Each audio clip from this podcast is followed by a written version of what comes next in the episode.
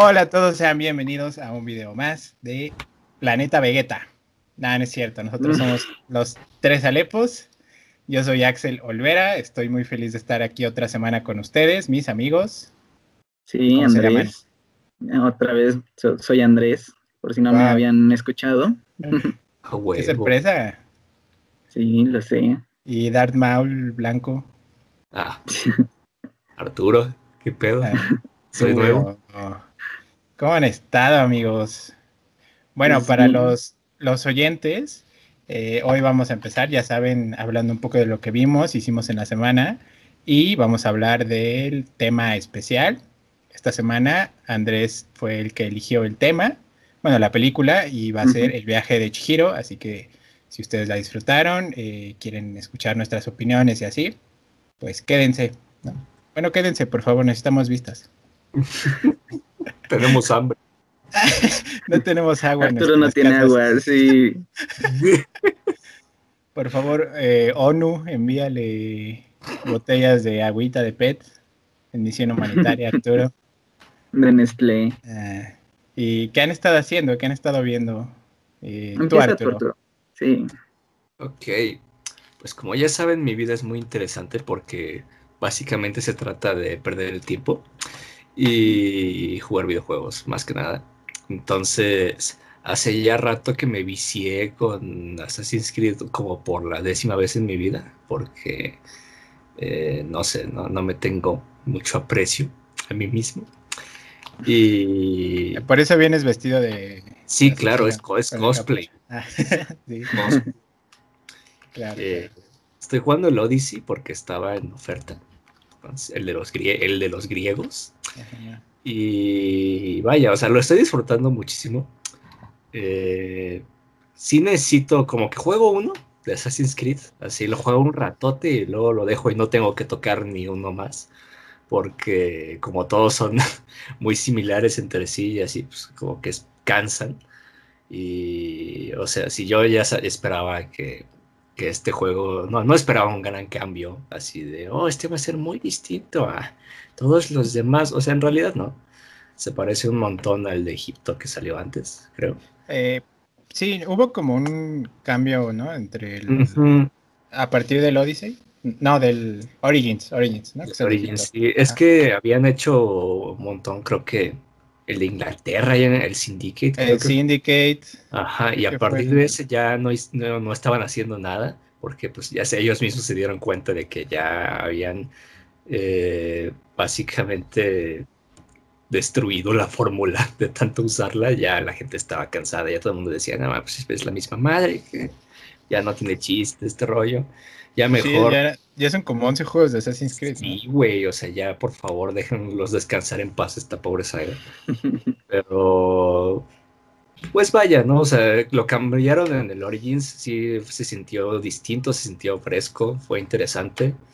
Y después salió el este, el Odyssey, y yo no lo quise agarrar porque me dio miedo, porque pensé, ay Dios mío, va a ser lo mismo, va a ser otra vez el Orígenes. Y sí, sí lo es. O sea, sí tiene unos cuantos cambios, pero lo más interesante es el, el setting, ¿no? Eh, la ambientación, es, pues son los griegos, ¿no? O sea, en plena guerra civil. Está muy padre. eh, está muy bien hecho, eso sí. Eh, es un juego muy bonito. Y sí, o sea, ya dura un montón, eso sí, quizás demasiado. O sea, ya en el punto del que digo, sí tengo ganas de seguir, pero me da flojera. Pero lo que dura mucho es la historia o No, sacarle el son- 100%. es sacarle el 100%. O sea, Ah, la no, historia pues no sí, dura ¿no? tanto, pero el Mm. problema es que como lo hicieron de que tienes que subir de nivel y así, no puedes pasarte la historia tan rápido porque si llegas a lugares para los que no estás listo, te parten la madre, así es imposible hacerlo. Entonces, a ¿Y ¿Cuál fuerzas es la tienes- historia? La historia, pues es un. Ya sabes que todos los Assassin's Creed se tratan de venganza y de matar, Matar gente. templarios. Entonces, no, aquí no hay templarios, bueno, los cambiaron.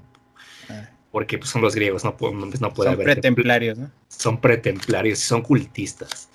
El, ajá, y el protagonista, puedes elegir entre dos hermanos, un hombre y una mujer. Un chavo y una Este, chava. Ajá, un chavo y una chava. Los dos, este, de hecho, la historia creo que es similar, este, dependien- independientemente de cuál elijas. y eres un mercenario básicamente, o sea, puedes ponerte del lado que quieras en la guerra civil que entre Esparta y Atenas y así, y cambiarte de bando constantemente para ayudar a quien te interese, ¿no? Eso está, eso está padre. Quien tenga armaduras más chidas, ¿no? Ajá, quien te dé cositas más chidas, ¿no? Es este a quien vas a apoyar. Y aparte no, no es de te vas a casar con un bando, no, este, puedes prometerle a uno cosas y al día siguiente estar ayudando al otro. Eso está, está interesante. Y eso es lo que he estado haciendo esta semanita nada más, porque no he encontrado tiempo para perder el tiempo en cosas más interesantes. Ah, pero igual el Assassin's Creed, sí te lleva un buen de tiempo. Es de esos juegos que, y más que ya lo hicieron así de tinta RPG. este, un montón de cosas. Sí, sí, sí, sí. ¿Y tú, Andresito? Yo, pues, como me gustan las caricaturas, me puse a buscar este algunas caricaturas. Eh, la primera que, que, tenía ganas de volver a ver era Flapjack, porque eh, pues hace mucho que, que, no la veía y que cuando, la recordaba de manera muy extraña. ¿Cuál es esa? Está bien rara, güey. Es de un marinerito, o sea, son tres personajes principales. O sea, Kiko eh, vestido de marinerito, ¿no? Es un spin-off del Chavo del Ocho. pues, sí. No, es como, este, es como Ajá, eh, son tres. Uno es el capitán, pero es un capitán con manos de madera. Eh, está el niño y está su barco, otro personaje que es la ballena. Entonces duermen en la boca de la ballena. Ah, pues ya lo estoy googleando y para los boomers como yo, eh, los muestro aquí en mi celular, que se tapó por el fondo, ¿verdad? Pero bueno. sí, Gran muestra. Ah, Pero es muy interesante porque tiene cuestiones muy extrañas de, por ejemplo, el cantinero del pueblo eh, tiene una, una mandíbula muy extraña, o sea, eh, tiene encías muy grandes y dientes muy chiquitos y está enamorado de la reina, reina, reina caramelo, creo que se llama. Y es una, pues literalmente, es una reina de caramelo, pero que no muestra expresiones, o sea, nada más es como un muñequito de caramelos. pero aún así se mueve. No es como una aventura. está raro ese rollo.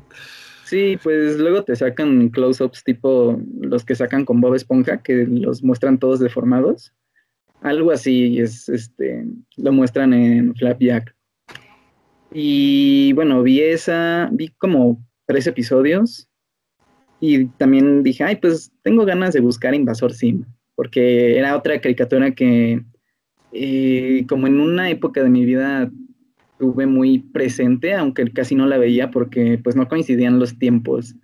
Creo que la pasaban tarde, entonces pues yo ya estaba dormidito, ¿no? A las 10, ¿no? Sí. y más que nada era por el por su robot acompañante, este Girl, que se vestía de perrito verde y me pareció muy divertido. Entonces, y bueno, también digamos que el arte de la, de la caricatura es medio grotesco, porque luego muestran a humanos que parecen cerdos, o sea, no que sean literalmente cerdos, pero sí se ven como que van por ahí, o sea, sí se ven muy grotescos. Y pues también toda por ejemplo, la escuela se ve muy sucia, las calles se ven siempre como en tonos cafés y el día es como igual con tintes grises, o sea, nunca son colores muy brillantes. Y pues no sé, me agrada esa, mucho esa caricatura y tengo ganas de seguir viéndola. Em, y básicamente es lo que he estado viendo en estas en esta semanita.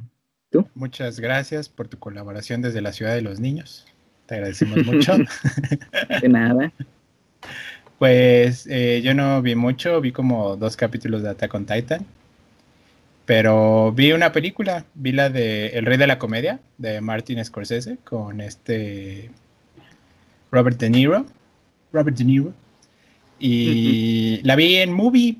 Y les quería platicar que pedí la prueba gratis de un mes, ya les había contado.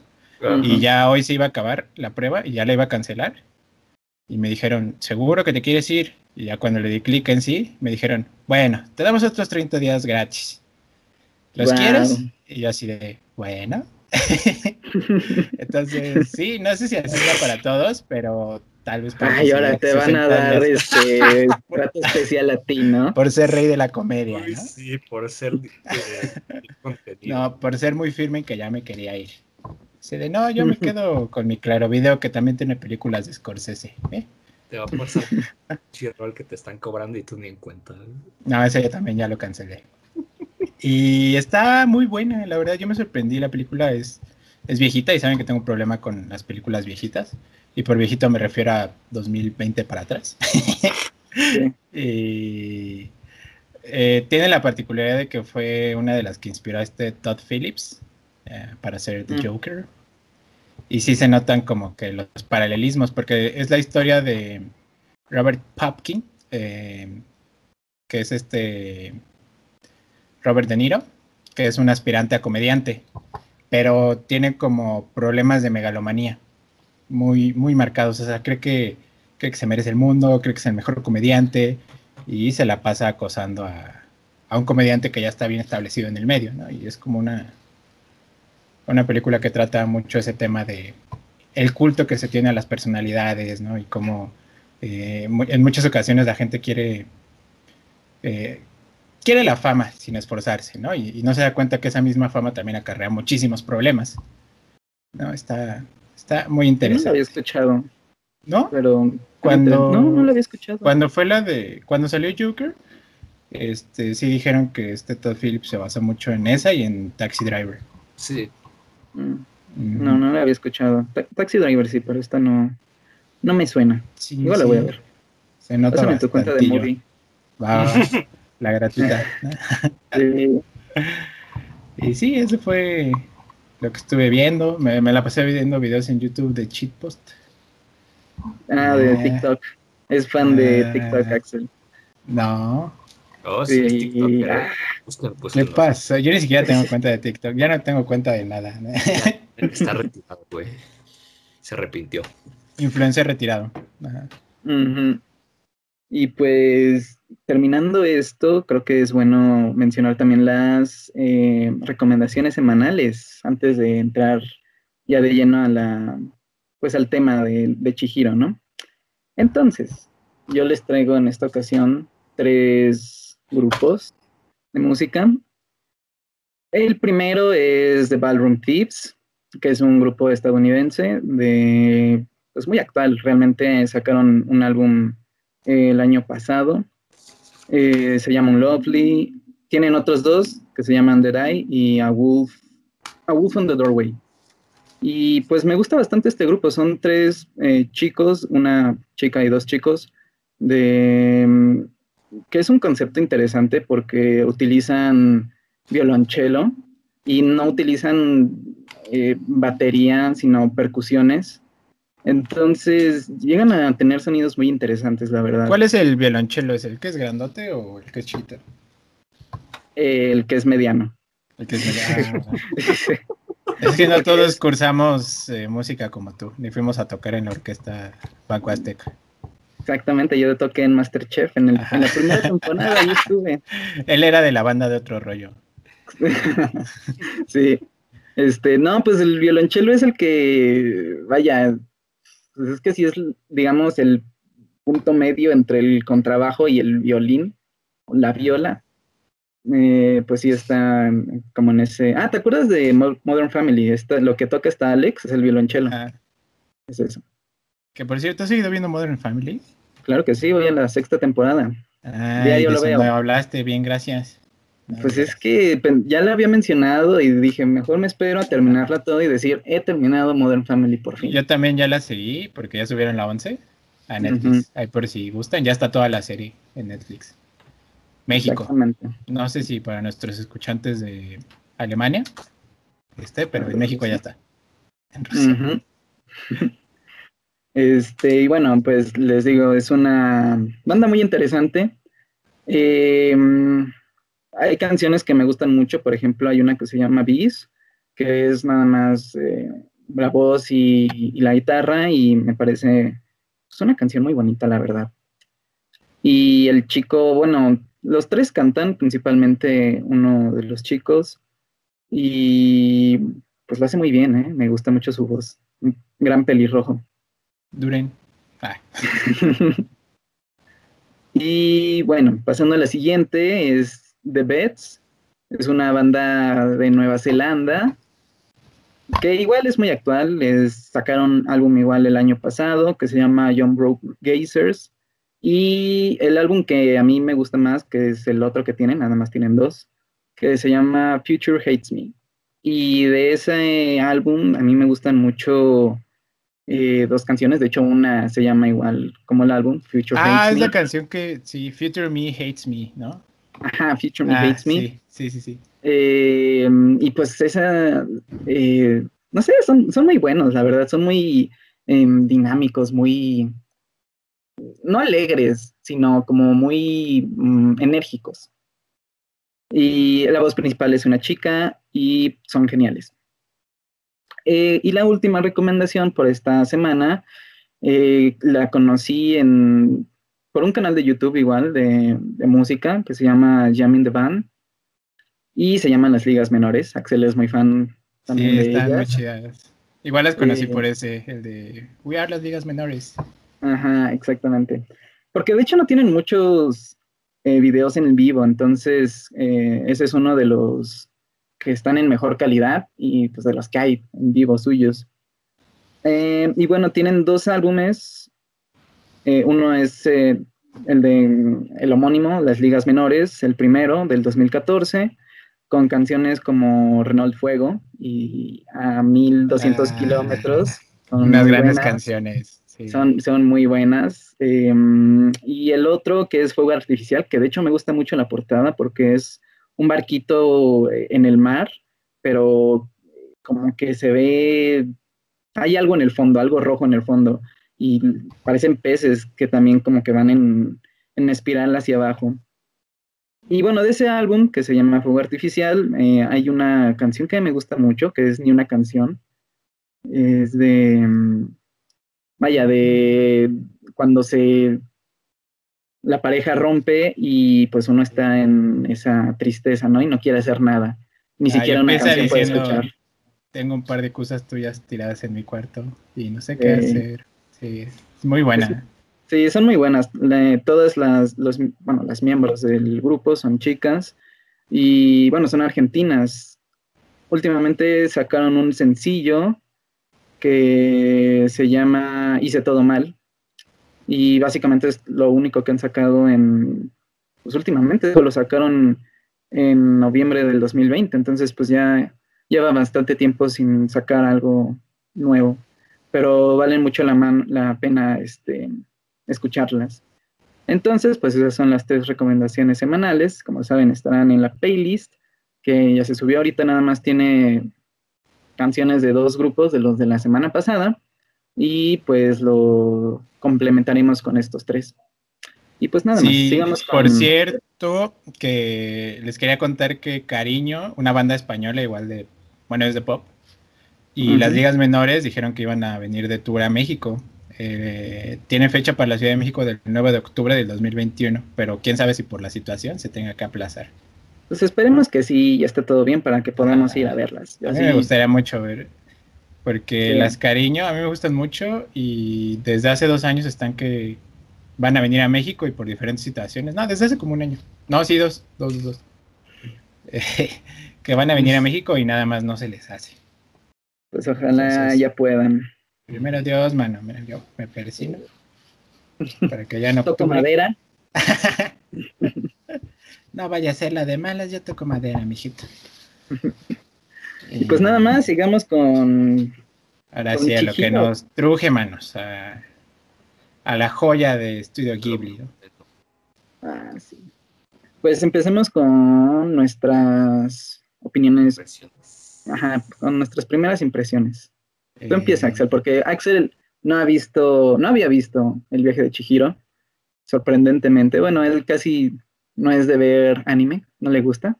Y está viendo Attack on Titans. Ni el anime, ni las caricaturas, ni las películas viejitas.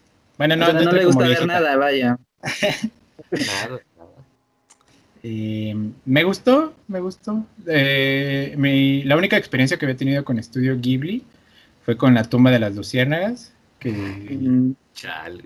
que es una historia muy triste porque fui a ver a mi novia y le dije, estoy medio triste, no hay que ver cosas tristes. y vimos la tumba de las luciérnagas y yo así de, de verdad esto no es triste para ti. Estás viendo que tengo cuatro hermanitas y me pones la historia de, de un hermano mayor que se le muere su hermanita. sí, y- pero me gustó mucho, me gustó mucho eh, la tumba de las luciérnagas y el viaje de Chihiro también. Eh, sí, es cierto que yo no soy fan de, del estilo, pero visualmente me pareció muy, muy, muy, muy, muy bonita.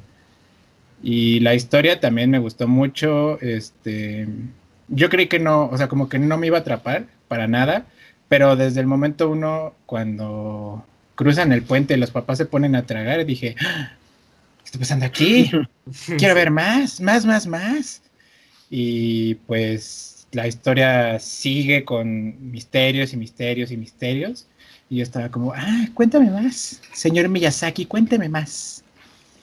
Pero sí, me gustó mucho, pero bueno, ahorita estamos en las impresiones. ¿Y a ustedes qué, qué les pareció? Que tengo entendido que ustedes ya es una segunda revisión de la película, ¿no?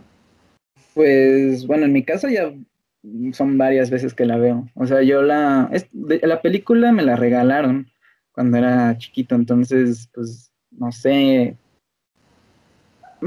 pues la vi, digamos, en mi, fa- en mi infancia y la seguí viendo a lo largo de los años, entonces creo que es de las películas que más veces he visto y pues me gusta mucho, o sea, se me hace muy atractiva en el sentido de todo el planteamiento que te eh, que proponen y también el mundo que te proponen es muy interesante. Sí. Em, Sí. entonces yo la disfruto mucho cada vez que la veo, la verdad. Es cierto que a veces como que, bueno, siento que no, no entiendo completamente todo el mensaje, quizás un poco porque, pues no sé japonés y hay cosas que, pues evidentemente paso de largo, ¿no? Pero a pesar de cualquier dificultad con el lenguaje, me gusta mucho la película y la disfruto mucho. ¿Tú, Arturo? Yo cuando era niño la vi una vez. Recuerdo que... ¿Se acuerdan cuando en los VHS y así habían, venían los anuncios de otras películas? Así? Sí. Entonces recuerdo que alguna vez este, la vi anunciada y me intrigó. Y creo que era cuando todavía... Creo que la rentamos en un blockbuster. O sea, cuando todavía existía. No. Y recuerdo que me hacía mucha ilusión a mí ir al blockbuster a rentar películas. Entonces la vi, la rentamos, me, me gustó mucho. Y no la volví a ver este, hasta que hace poco la pusieron en Netflix. Entonces, este, pues fue, vaya, reencontrarme con esa película, ¿no? Que llevaba años sin verla. Y ya no me acordaba de muchas cosas, pero sí la, la volví a disfrutar mucho, casi como, como, o sea, fue muy nostálgico. Y tam- pero también este, fue encontrar cosas nuevas, ¿no? Este, cosas, este, y se me hace una película muy interesante por toda la tradición y todo el misterio igual, el mundo es muy interesante.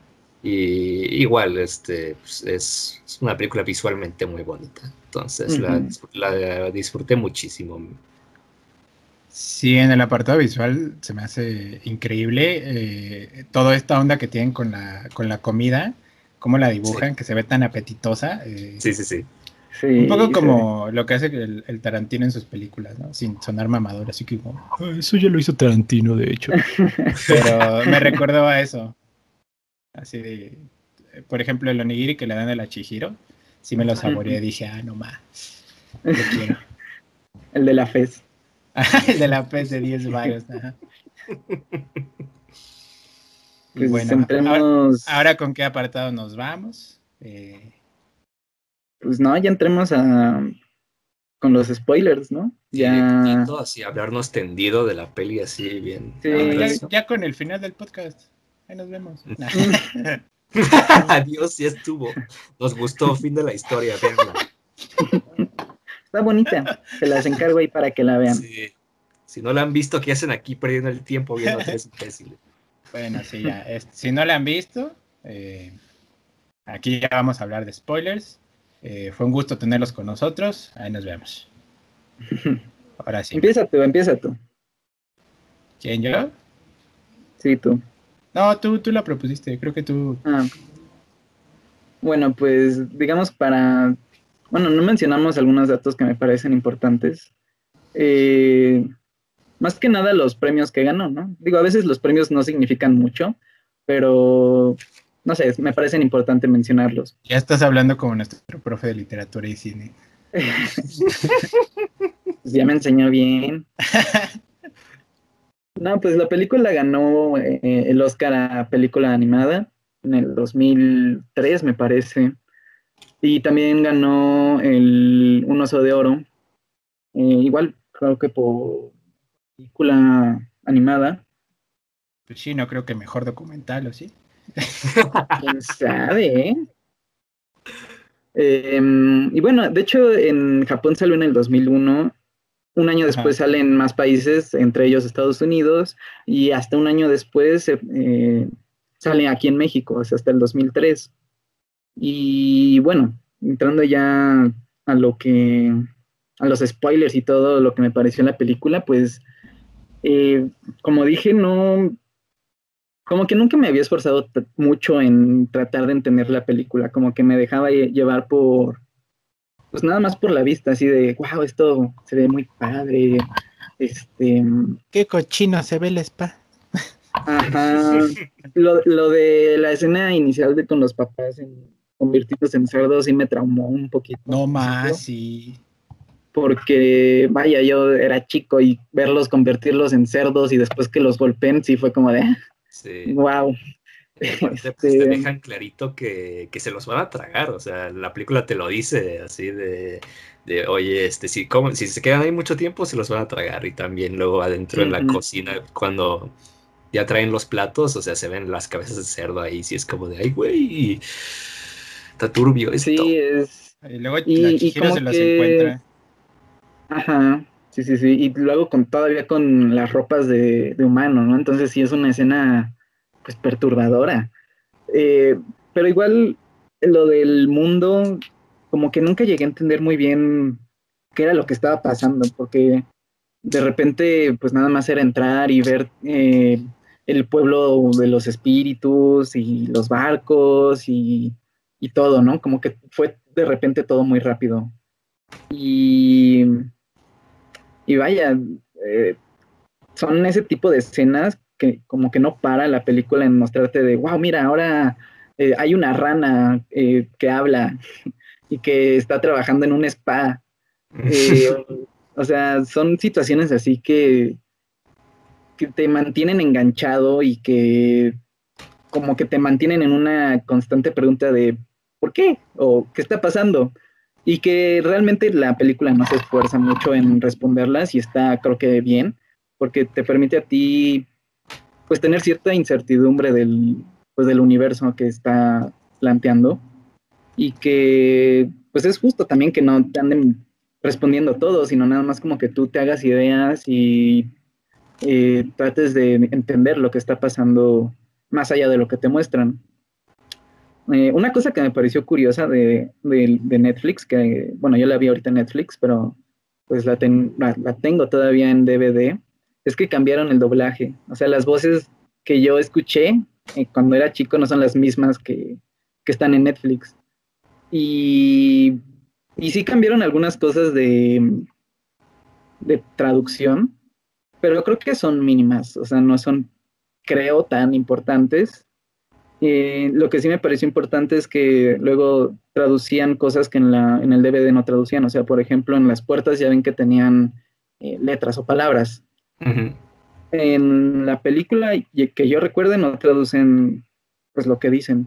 Y aquí pues sí te dicen que están en el nivel cielo 2 o algo así, o en el cielo. Entonces pues eso me parece importante, ¿no? Porque pues ya muestra, vaya, te da a entender más cosas que eh, si no sabes japonés pues te vas a perder. Y bueno, ya entrando un poco más con lo de vaya, el personaje de Chihiro, pues me gusta mucho porque ves la evolución de cómo madura Chihiro, porque entra, entras a verla como una niña pues muy torpe, miedosa, eh, pues sí, eh, ansiosa incluso, ¿no? Ah, incluso antes de cruzar el umbral es una niña caprichosa, ¿no? Porque está enojada por su ramo y que, no, pero me dieron una flor nada más y eso no es un ramo. Malditos pobres. Sí. O sea, cosas de niño, ¿no? Así es. Ajá. O sea, ¿ustedes dirían que el viaje de Chihiro es un coming of age? Mm. No, más o menos, porque, o sea, ella sí cambia, sí es una experiencia que la transforma, pero vaya, o sea, yo siento que la película se trata un poco más sobre, pues, la aventura hacia lo desconocido, ¿no? Y aparte de todas las cuestiones tradicionales que hay, este, y lo siento como un cuento, ¿no? O sea, bueno, al menos a mí esa es la impresión que me dio ahorita, siento que me están contando un cuento infantil, ¿no? Y con lecciones incluidas, ¿no? Y todo, y me gusta mucho cómo lo hace porque no hay una voz en off que te diga, y esto es lo que tienes que aprender, ¿no? Simplemente, pues, eso lo intuyes con lo que está pasando, por ejemplo, lo de la comida los padres terminan transformados en cerdos porque tomaron algo que no era para ellos, ¿no? Algo sin permiso, porque no tuvieron respeto hacia un lugar que no estaba destinado para ellos, ¿no? Y entonces, este, pues, ella en su enojo, pues es la única que no come y se salva, ¿no? Y puede ver todo el proceso y así. Y ella al final... ¿eh? ¿Podrían, ¿Podrían establecer un paralelismo cinematográfico entre esa escena y la del laberinto del fauno? Donde... Sí, claro. ¿Sí? Sí, por supuesto que sí, hombre. O sea, Digo, son creo que cosas algo diferentes porque digamos que las intenciones son un poco diferentes. En el caso del, del laberinto del fauno es una prueba como tal, o sea, eh, la comida está hecha para que, pues sí, esté tentado el que entra a hacer la prueba, a comerla y que falle, o, bueno, sí que falle, ¿no? Principalmente. Y en el caso de Chihiro, pues no están pensando en que alguien venga a visitarlos más que los, eh, los fantasmas, los espíritus. Entonces, eh, creo que sí hay como una diferencia entre, pues sí, en esa intencionalidad, porque en Chihiro mmm, sí hay un castigo por, más bien una consecuencia por meterse en donde no debían de meterse. Y en, y en el laberinto del fauno sí hay la intención de que agarren la comida, aunque eso presente pues la muerte, ¿no? Un, pues sí, que falle la prueba, básicamente. O quizás no, porque piensa lo de siguen consiguiendo más cerditos, ¿no? Entonces a lo mejor también es una trampa. Podría ser. Bueno, igual y sí, porque quizás. Eh, creo que no era la. No, Chihiro no había sido la única que había entrado ahí que se había perdido. En, sí, sí, sí. este Haku también eh, había entrado ahí y como que, bueno, igual y sí es diferente porque él entró, creo, según entiendo, por propia cuenta, porque él quería aprender la magia de... Quería ser el mago más chido, quería ser Harry Potter. Sí, sí, sí. Es similar en el sentido de comes y quedas atrapado, ¿no? Comes y te vas. Comes y te vas, no, comes y quedas este, atrapado, no te afecta, estás como infringiendo las reglas del mundo, ¿no? Cosa que es muy interesante porque tienes a la bruja, que se supone que es la que está a cargo y pues, te la ponen como la, más la amenaza más grande y la más poderosa, pero ella también tiene que seguir las reglas, ¿no? Y eso lo hace muy interesante porque como, cuando a ella le empiezan a salir cosas malas, que se enoja a su niño y así dice, ah, es que tomé un juramento, ¿no? De darle trabajo a quien sea que me lo pida, entonces ella también está atada a cumplir las reglas. es que hay varias cosas interesantes, porque está, por ejemplo, la relación entre Chihiro y Haku, que eh, pues sí te lo explican al final, pero es una explicación igual, pues algo vaga, ¿no? Porque no, el flashback que te muestran pues nada más ves a Chihiro montando el dragón, pero en realidad no, no, no ves más. Y lo que te cuentan, pues es, se cayó en el lago y la salvé, ¿no? se me fue la luz, perdón, pero ya estamos aquí y Andrés estaba contando que según se cayó en un lago la Chihiro, oílo. Bueno, en un río, pues, se cayó en un río. Sí, muy bien. Y ahí lo salvó el dragón Haku, que es como el el dios del río. El, río Haku, algo así. Bueno, el punto es que... Eh, esperen, se me fue la onda. Ya ni me acuerdo cuál era el punto original. ¿Por qué te estaba diciendo todo esto, Arturo? Estabas diciendo que estaba interesante ese pedo. ¿Por cuál fue tu intención al traerlo? Pues supongo que querías hablar de su hija. Estaba bonito. Está bonito allí. Que cuiden sus ríos, chavos. A eso también. Bueno. Yo leí en algún lado que eso es como, o sea, que, que Haku haya olvidado su identidad. Tenía que ver con que construyeron un, eh, un complejo de departamentos sobre ese río, ¿no? Porque es lo que le dicen a Chihiro, ¿no? Que, no, pues había un río y luego ya no, construyeron cosas. Entonces tiene que ver, ¿no? Entonces, cuiden el medio ambiente, chavos. Sí, también. Es algo similar con el otro dios, ¿no? Que llega así todo sucio y todos pensaban que era un dios, un apestado, ¿no? Un dios de dios marrano. Ajá, pero pues nomás era un río que estaba todo lleno de cochambre. Sí. Y este, bueno, creo que el punto que yo quería hacer era que justamente había muchos temas, entre esos el amor que hay entre Chihiro y Haku, pero que no es, mm, o sea, que no es, digamos, lo principal de, toda la historia, ¿no? Porque lo principal, creo yo, es como el crecimiento que tiene Chihiro, la el proceso de maduración que tiene y que logra.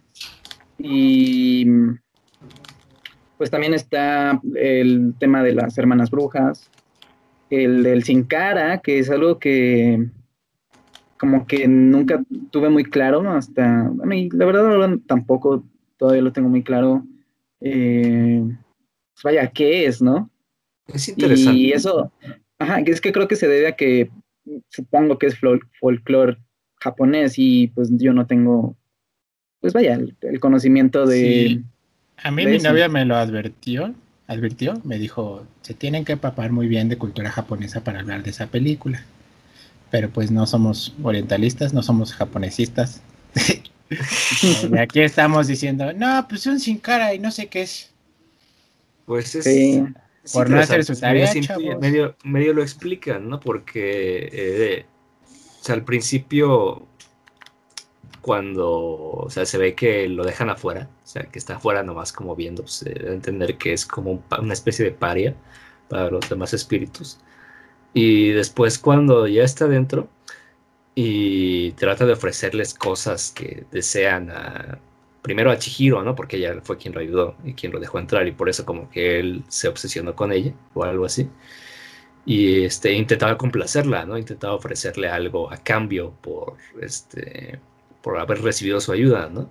Y después, cuando se encuentra ante el deseo desmedido de los otros espíritus, también se ve afectado por esos deseos de codicia y insaciable, ¿no? Y precisamente esos deseos, eh, lo dice la bruja, afectaron al espíritu, ¿no? Lo hicieron igual insaciable y por eso pues comenzó a devorar a los demás, ¿no? Y a pues no, no estar satisfecho, ¿no? Porque él que lo que realmente quería era este, pues, ayudar a Chihiro, ¿no? Complacerle un deseo, a pesar de que ella constantemente le dice que pues, él no puede ofrecerle lo que ella quiere, ¿no? Entonces, este, se me hace muy un personaje muy interesante, el espíritu sin rostro. Como el mismísimo Kirby, ¿no? Que come algo y obtiene sus poderes. Sí, algo así. También eh, no sé de qué leyendas o mitología estará basado, específicos estará basado, porque recuerdo que también hay un espíritu sin rostro en Avatar. Y es, este, es muy diferente, sí, pero también tiene pues, esta noción de ser insaciable, ¿no? O de poseer eh, cosas. Y pues vaya, me pareció interesante como recordar eso, porque seguramente estará basado en algún, este, en algún mito o leyenda. ¿no? Sí, seguramente. Y bueno, tú, Axel, ¿qué tienes que decirnos al respecto?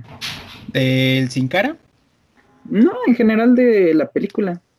Pues ya lo mencioné, me gustó mucho. Ah, me sorprendió.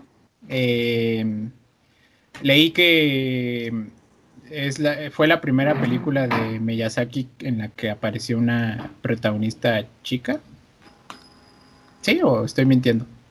o leía medias y... Eh, No estoy Pues, la seguro. verdad, no estoy seguro. No he seguido, la verdad, toda la porque carrera se- del Yo director. recuerdo. Sí, no sé. También está la de Mononoke, ¿no?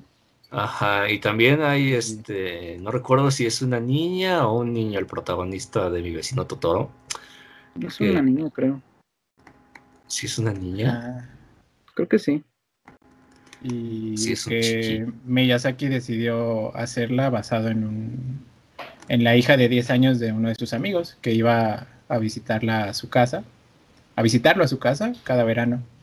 Entonces eh, Miyazaki se inspiró en ella y en unas como novelitas, me parece, novelitas juveniles eh, para niñas, pero los problemas de esas novelitas le parecieron como muy trivi- triviales, entonces por eso decidió hacer como eh, esta historia que también está basada en, o sea, todo este asunto del spa, que leí que estaba basado en un, en un spa de la ciudad natal de Miyazaki, que cuando él era niño lo veía muy misterioso y decía, wow, ¿qué habrá detrás de este spa? Es que parece un palacio, ¿no? O sea, Ajá. no, o sea, tú no lo ves y no piensas, ah, claro, es una casa de baños, ¿no? O sea, parece un, palacio. Unos baños de vapor en el centro, ¿no? Ajá. no, nada que ver.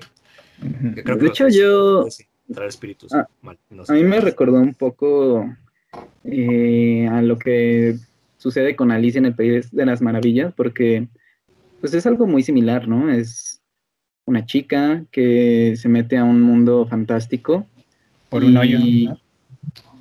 Bueno, uno es un túnel y otro es un hoyo, que bueno, sí, está son negro. algo así. Sí. Esa es la idea esta de pues, la entrada, ¿no? Que también es A lo desconocido. ajá, lo desconocido, ¿no? Al otro lado, ¿no? Si quieres verlo así. Ajá, y pues no sé, me parece muy interesante que quizás eh, pues, el director se haya basado en, en la historia de Alicia para recrear esta, ¿no? Que a fin de cuentas creo que sí no son exactamente iguales, es decir, no, el viaje de Chihiro no es una copia de Alicia en el País de las Maravillas, Para nada. eh, porque vaya, pues la idea también de Alicia es una cuestión de lógica, ¿no? De matemáticas, ¿no? A- en- de trasfondo de la historia. Y aquí es más como una muestra del folclore, ¿no? Japonés, sí. que además de, como dije, el, pues el crecimiento de Chihiro, ¿no?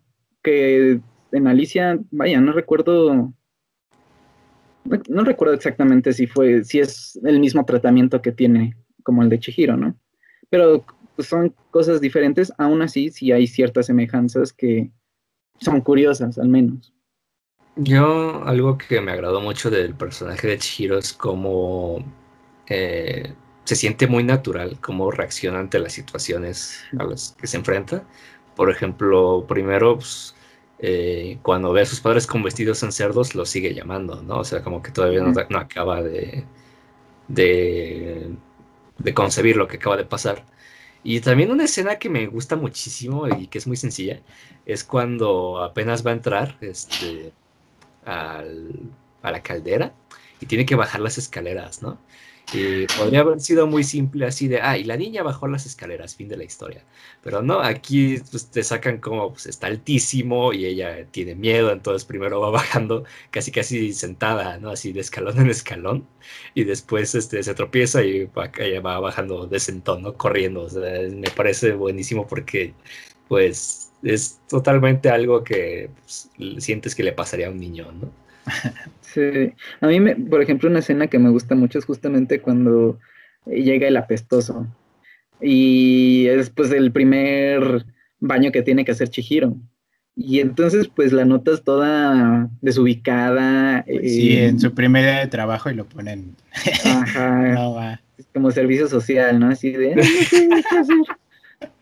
Y este, y me gusta mucho cuando, cuando está lavando y se cae de la tina no sé cuántas veces, eh, cuando tira los, pues, como estos letreritos de- del jabón y se le caen y que se cae luego otra vez en la tina, pero se entierra en el lodo. O sea, no sé, me parece muy, vaya, sí es cómico, pero no solo es eso, no es nada más un, una broma que esté ahí porque sí, sino justamente es la ca- caracterización de Chihiro, para que Sí, me- veas que, pues vaya, ahí está haciendo algunas, pues vaya, que es torpe inherentemente. y que aún así lo intenta, o sea, por más que se caiga, no, no se queda ahí tirada y quejándose, sino que busca terminar su tarea. Entonces eso, no sé, me gusta mucho eso del personaje. A mí me gustó cómo caracterizaron a Chihiro como alguien que puede ver más allá, ¿no? Por ejemplo, con este, cuando está bañando, bueno, cuando van a bañar al, al espíritu marrano, bueno, al espíritu del río marrano, eh, ella puede ver más allá y logra ver este, es el manubrio de una bicicleta, ¿no? Y a partir de eso es que logran salvar al, al, espíritu, o sea, descontaminar el río de toda la cochinada que le habían tirado, ¿no? Y también como ella es la que logra ver al, al espíritu sin cara este que que seguimos sin saber qué es, amigos. Allá en casita, y saben qué es, llamen a 01803 Alepos.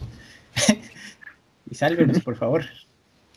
Sí, no, es que la verdad sí, para esta película, es que puedes verla sin problemas, sin, sin buscarle, eh, vaya, un...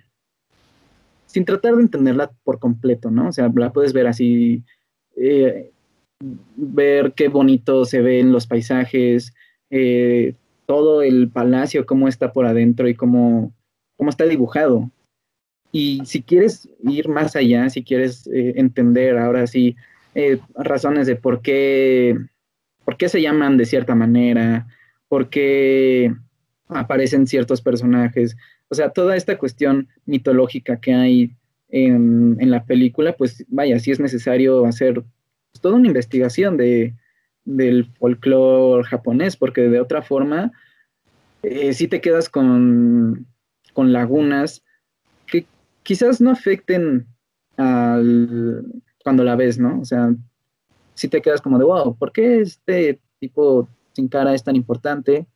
Eh, ¿Por qué, no sé, eh, tienen hakues así de cierta manera, ¿no? O sea, eh, vaya, sí hay cuestiones que se podrían mejorar al momento de que la veas si haces la investigación ardua, pero si no la haces también creo que no hay problema. O sea, si un niño la ve, no creo que vaya a tener problema y no va a entender nada.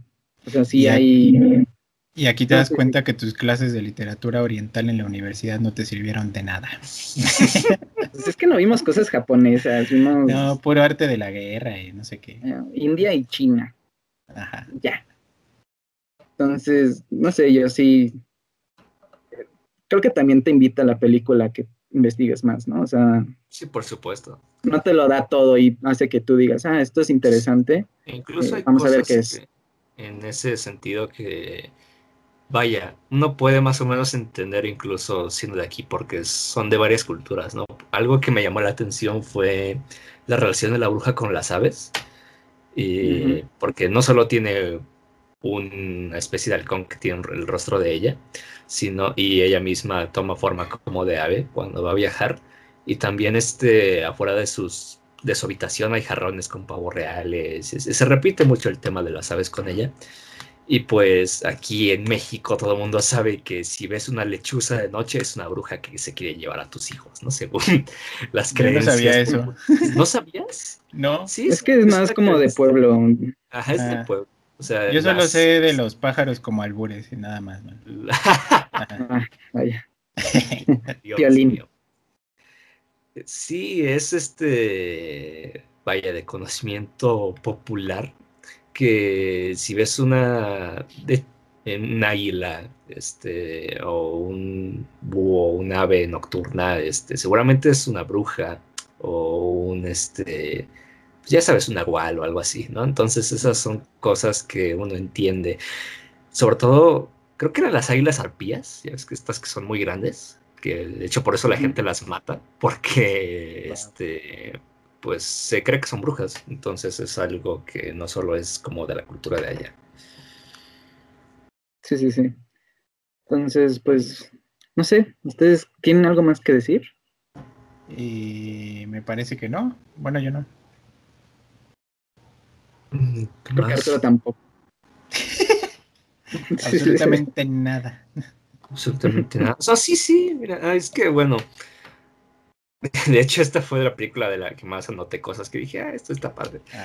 Este. Algo que, una parte que me gusta muchísimo, y sobre todo porque deja como mucho la imaginación es la escena del tren. Que, Ah, es muy que va sobre el agua, ¿no? Que aparte es muy bonita esa escena, me encanta. Es este, sino por toda esta cuestión de que sí, está en el mundo de los espíritus, pero pues se entiende que las ranas y eh, los espíritus del río y así, pues simplemente son eso, ¿no? Son seres este, del más allá. Pero cuando entran al tren y está como lleno de sombras, como de, de siluetas, a mí me da la impresión, o sea, me deja con la duda, ¿no? De si son fantasmas, son otros espíritus o es gente que ha llegado al más allá y precisamente está en el tren porque pues, se dirigen hacia algún lado, ¿no? O sea, eso me- Ujú. es una escena, vaya, que me parece muy bonita porque me dejó todas estas preguntas y como que las deja a la imaginación, ¿no? Sí, porque, por ejemplo, a mí me llama mucho la atención justamente en esa, eh, en esa secuencia, eh, la escena donde está la casita como en una isla y está, pues está ahí. Y entonces es como, es algo muy simple, ¿no? Es, es- podrías decir, es solo una casa en una isla. Pero, no sé, o sea, creo que que esté en una isla, que, que vaya, esté en el mundo de los espíritus, pues como que da a entender algo, ¿no? Quizás no, algo no tan claro, o que uno no puede llegar a entender por completo, al menos quizás yo, eh, pero que te deja justamente con esa duda, ¿no? De qué es eso, como Te curiosidad. la- sí, te despierta la curiosidad. Este, no es, sobre todo por esta cuestión de, ah, están en otro lado, ¿no? Entonces, este, pues, ¿quién vive ahí, no? También el hecho de que cuando entran al tranvía no se le ve el rostro al, al que está tomando los boletos, pues también como que da mucha... Ahí es algo sugerente, ¿no? Porque esta idea de el vehículo para cruzar algún lado en el reino del más allá también es como que muy recurrente, ¿no? Así esta idea de un barco o un tren o lo que tú quieras, ¿no? Así que pues el encargado es una figura como misteriosa. Y pues hay muchas cosas, ¿no? También, por ejemplo, la escena del bosque cuando ven a una linterna que va dando saltitos hacia ellos, es también una cuestión de muchas culturas, eso de ver luces en el, en el bosque, ya sean farolitos o fuego o lo que quieras, es, vaya, aparecen muchas culturas, ¿no? Y es como esta idea de que son espíritus o duendes que te pueden mostrar el camino, pero también pueden hacer que te pierdas, ¿no? Es este... Son ¿Sabes a muchas... mí qué me recordó eso? Ah, te bueno, ¿tuviste la película del Castillo Vagabundo? Sí, claro. ¿Te acuerdas del espantapájaros? Sí, sí, sí. Me recordó mucho la linterna esta del espantapájaros, porque pues, es algo similar, ¿no? Son como los días, uno en un camino más corto y otro en uno más largo, pero al fin de cuentas llegan a ser eh, pues guías en algún punto de la historia, ¿no? Sí, o sea, son muchas cositas muy interesantes, muchos detallitos a los que podríamos sacarle a esta película. ¿no? Sí. ¿Y cuál fue su escena favorita? Pues es que a mí me gusta mucho eh, esa secuencia del, del tren, justamente por todo el paisaje que te muestran, o sea, eh, ah, por ejemplo, cuando están, hacen una parada y ves a todas las siluetas, incluso ves a la silueta de una niña y, y- y la misma cámara ah, como que eh, le enfoca por un momento, o sea, no, no es nada más de, ay, una niña, bye, sino que es, este, mira, una niña. Y, y son esas cuestiones justamente otra vez que te llevan a la pregunta de, oh, ¿por qué? ¿Qué es esto? Y, y pues sí, te muestran ciudades. De hecho, en algún momento Chihiro dice que el pueblo está bajo del agua. Eh, o sea, eh, la escena, a mí me gusta mucho esa escena del, del tranvía. Aparte, la música que, que de la película me parece muy triste. Bueno, quizás no porque sea triste, sino porque, no sé, solo me parece triste. Es muy Muy nostálgica. emotiva. Muy, muy nostálgica, sí. Sí. A mí me Y- gusta mucho cuando se... Perdón. No, no, no, sí, es que eh, iba a decir lo de, que ya lo había dicho, lo de la escena del- de los baños cuando lavan al, al monstruo apestoso, pero Ah, sí, ya lo también. dije, entonces dilo, Sí, sí. dilo tú. No, pues este, a mí me parece muy buena la, pues cuando por primera vez eh, se hace de noche, ¿no? Porque esa es otra cuestión, ¿no? Que de día el lugar está vacío y de noche es cuando los espíritus salen, ¿no? Y se encienden las luces y la ciudad cobra vida, ¿no? Bueno, la ciudad, ¿no? Porque el papá dice que es como un parque de diversiones abandonado. Sí, lo cual también es, como que muy de, ah, el clásico lugar este, que supuestamente está habitado o maldito o habitado por seres sobrenaturales o espíritus, ¿no? El parque de diversiones. Que quién sabe qué tendrán con, eh. eso las historias de fantasmas y así. En pero... Nier Automata lo, como que retoman ese tópico, pero en vez de fantasmas son robots. Son robotcitos. ajá, está muy padre. Sí, sí, sí, Entonces, esa escena me gusta mucho cuando se van encendido todas las luces y van saliendo los espíritus y se ve que hay un ferry en el río para empezar, el río que estaba seco, o sea, que eran puras Era un valle. Era un valle todo eso y este ahora está lleno, ¿no? Y ves un ferry así iluminado de lejos. Y entonces, este, pues ves cómo salen todos los espíritus, ¿no? Que al principio los ves y sus caras son, este, como papeles, ¿no? Con cosas escritas que no sé si... ¿Sabes qué me pareció curioso? que en las máscaras eh, aparece la marca de maldición de Naruto, de este ah. Orochimaru. me pareció muy curioso porque, vaya, no creo que sea nada más así de, ah, qué coincidencia, sino que debe de ser justamente igual otra cuestión de, del folclore, no, es nada más de, uh, Naruto, referencias. No, eso yo no lo sabía. Este, qué bueno que Andrés no se baña. pero este, no, ya en serio. Eh, pues eso, no sé, yo ya había visto en otros medios que las como oraciones o maldiciones, quizás no lo sé, este, luego toman forma de espíritus, ¿no? Así, papeles que vuelan. Como eso también se repite después con los que está controlando la bruja, ¿no? Que son como efigies de papel que están persiguiendo al dragón. Este. Y pues eso, ¿no? Como que los espíritus y los papeles y las cosas escritas eh, están relacionados, ¿no? Entonces, a mí esa escena en la que primero se ven los papeles flotando y luego ves que son los rostros como tipo máscaras de los espíritus me parece buenísimo. ¿Y tú, Axel? ¿Cuál es la escena que más dijiste? Oh, ¿qué, eh, es la secuencia en la que mm, cuando ve al Haku volando, como, o sea, en su forma dragónica, y aterriza en el piso de arriba. Entonces Chihiro va corriendo como a rescatarlo. Eso me pareció muy bonito porque te muestran una Chihiro ya cambiada, como te la mostraron al principio, o sea, ya como una, o una chica muy tenaz, muy valiente, o sea, decidida en lo que quería hacer, tenía un objetivo y pues sí lo consiguió, ¿no? A pesar de que tenía esta, o sea, se encontró un obstáculo en el camino que era el, el sin rostro, ¿no? Que le ofreció todo el oro y Chihiro así de, no, no, yo no lo necesito, gracias. Viva el comunismo, ahí nos vemos. Y se sube corriendo. Esa, esa secuencia me gustó muchísimo, porque pues, ya lo dije, ¿no? Muestra el cambio de Chihiro. Sí, de hecho es algo, digamos que es la, se muestra una prueba que es muy similar a la que se había mostrado con las escaleras, porque eh, en esta segunda ocasión tiene que cruzar como un tubo de, pues, no sé, un tubo, para llegar a las escaleras y así subir a, pues, al otro nivel.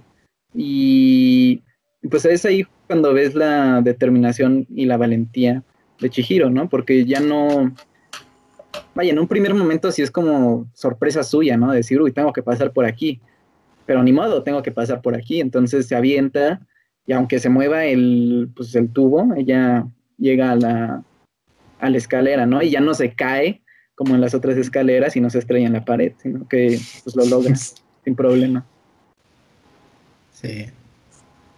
¿Ustedes eh, no se les hizo raro cómo... ¿Se acuerdan de pues, cuando baja las escaleras y quiere trabajar con el hombre araña? con el hombre de muchos brazos, que sale una humana y trata muy feo a Chihiro. Ah, no es después... Es que no son humanos, son, son, espíritus, son... Ajá.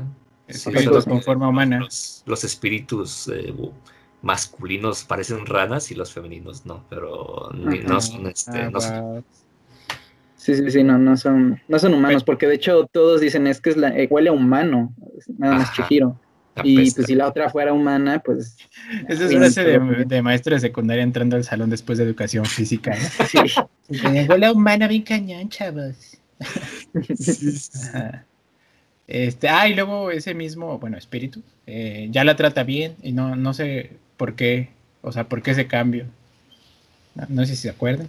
Pues es que yo pues creo que también es una cuestión de, pues de la nobleza de Chihiro, ¿no? O sea, eh, siempre se mostró muy, muy amable, eh, torpe, pero muy amable, con el Kiyoshi, o Kiyoshi, el hombre de araña, este, pues, ajá, el, perdón. El maestro Roshi. el maestro Roshi. Kakashi. Este, pues vaya, o sea, sí se mostró firme, pero nunca fue grosero con él, ¿no? Y creo que la relación que muestran con, con me parece que se llama, ¿no? Eh, pues es una cuestión como de tutor, y igual un poco de guía, ¿no? Porque eh, pues ella es la que le enseña a lavarlo la, la tina, a que pide el agua, cosas así, ¿no? A que limpia el piso y es su, amiga en, cuando está ahí en el, pues, en el en, la sauna. Entonces yo creo que es por esa razón. Sí, sí, sí, o sea, ya ves que al inicio cuando, o sea, el Haku le dijo, no, el viejo primero te va a rechazar, ¿no? Te va a decir en él. Este, y ella, pues. Pero te está eh, cotorriendo, nada más. Ajá, pero te está. ahí. Y además ella ayuda a uno de los espíritus como de Lojin, que, que ya ves que le, no aguanta el peso del carbón. Entonces ella lo ayuda, ¿no? Y es como recurrente eso de que, aparte cuando, cada vez que se cruzan con un espíritu, ella es amable, ¿no? Saluda y demás. Y, y ellos le ayudan, ¿no? Al cambio de ese, de ese respeto. Y bueno, ya hicimos un poquito nuestra tarea. Fuimos con eh, la experta en japonés, en Japón, eh, Atsiri Naomi, mi novia preciosa, y nos explicó que este espíritu sin cara era como una, una representación de cómo eh, se va corrompiendo ¿no? por, el, por el entorno y cómo es como una esponjita, ya lo dijimos hace rato, como Kirby que se ve que cuando se va comiendo a los cestos va como absorbiendo su, avaricia y toda la avaricia del entorno está, muy padre esa representación. Yo no lo había pensado así la verdad. Sí como el espíritu interior de la gente no eso es algo que no que no se me había ocurrido que nunca lo había pensado así. Y también dejamos muy de lado que mm, se quedó con la gemela buena no con la brujita buena.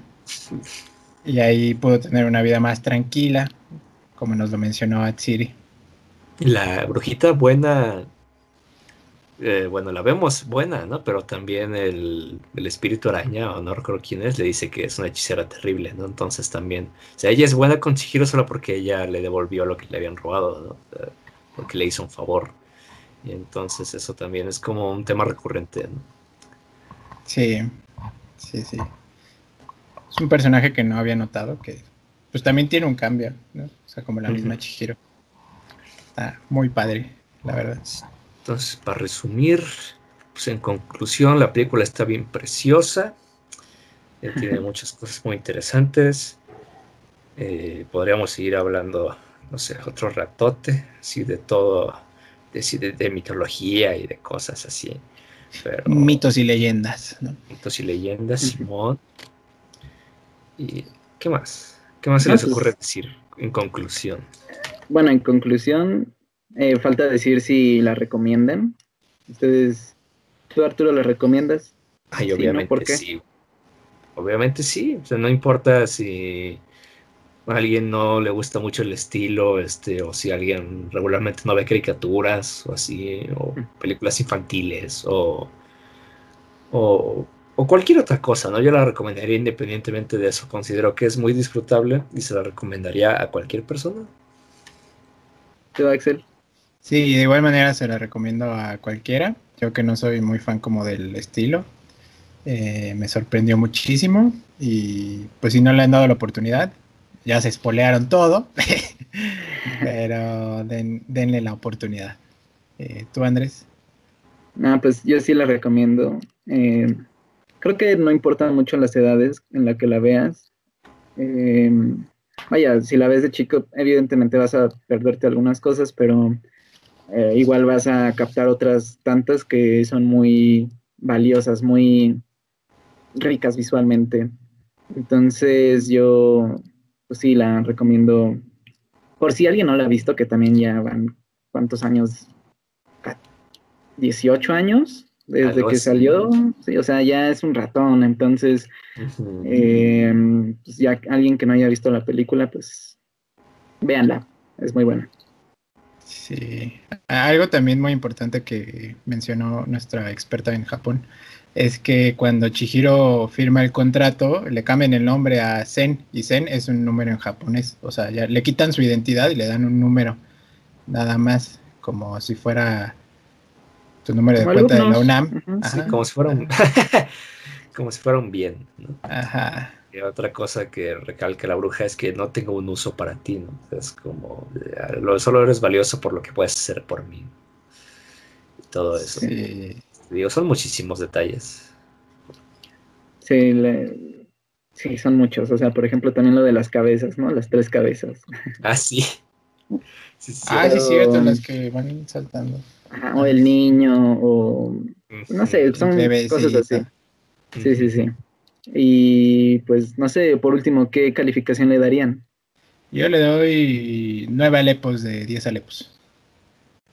Arturo. Ah, yo sí le doy 10 a esta. Me gusta mucho. Eh, yo también le doy un 10 de 10. ¿10? Soy muy fan, sí, soy muy fan. Sí, sí, Por, por, la nostalgia, aunque sea, o sea es una película le tengo cariño. Entonces sí. Sí, sí, vale el 10. Y pues nada, creo que por ahora han sido todas nuestras opiniones. Quizás un poco vagas, es verdad. No. Eh, bueno, también no planeamos hacer una tesis de Chihiro, entonces. Eh, vaya, son solo opiniones un tanto generales. Mm, Somos crítica impresionista el podcast. Si luego se nos va la onda y se nos suelta el hocico por media hora hablando de quién sabe qué, pues este, ni sí, sí, sí. Sí, no, no, es un análisis este, de, para tesis, entonces, ah. vaya, este, si quieren ver más específicos algunas cosas, pues vean en YouTube eh, algún video de por qué salen ratones. No sé, cualquier cosa. Ratones. Eh, pues no sé, si alguien tiene algo más que decir, dígalo ahora o... Yo traigo una notición que se me olvidó decirles, que no sé si estén familiarizados con el corto en YouTube de El Taquero Mamón. El de no se puede. Sí, pero no, sé cómo es que se relaciona. Eh, en nada, esto ya es como del encore del podcast. Ah. El epílogo. Eh, pero a alguien se le ocurrió subirlo a Letterboxd, no sé si conocen la plataforma que es una, una plataforma donde los usuarios van este, calificando y reseñando películas. Es como famosilla. Eh, es como y, Ajá, algo así, pero es de puros usuarios así normales, ¿no? Chavos como tú y como yo, de carne y la subieron a Letterboxd y le, empezaron a poner así de que cinco estrellas, la mejor película del mundo. Y empezó a aparecer ya en los charts de mejores películas de Letterboxd. Entonces, si tienen la oportunidad, si tienen Letterboxd y tienen la oportunidad, ahí está para que le pongan sus cinco estrellas. Gracias por la noticia. De nada. Me encantaría conocer al autor para saber qué piensas el reciente éxito, el boom de su obra, de su ópera prima. Para tu entrevista de guion, puedes contar. Primera entrevista de podcast con el autor de. Hoy estaría increíble hacerla. A mí me gustaría mucho. Pues bueno, si. Ah, ¿quieres decir algo más? Sí, que eso sería tres Alepos Plus. Ah, sí, sí, sí. Ya, es la membresía. 200 pesitos al mes, ¿no Pues bueno. No, pues este, creo que ya nadie tiene algo más que decir, entonces, pues así es como llegamos a el final de este episodio. Eh, esperemos que haya sido de su agrado, que se hayan quedado con las ganas de ver Chihiro y que si ya la vieron, pues hayan tenido un rato agradable escuchándonos hablar de esta película. Y bueno, pues los esperamos en el siguiente episodio. Sin más, pues me despido. Yo soy Andrés, estoy con con ustedes. ¿Cómo se llaman? ¿Por qué Arturo nada más se ríe y no dice nada? No sé. No sé, Bueno, es- no se llama Arturo Galvez, ¿no? tú y también no estamos y no con- dices, no dices ni. Y yo fui Axel Olvera. Muchas gracias por escucharnos. Recuerden que son la mejor audiencia del mundo y los queremos muchísimo. Así es. Hasta luego. Nos vemos a la próxima. Bye bye. Bye.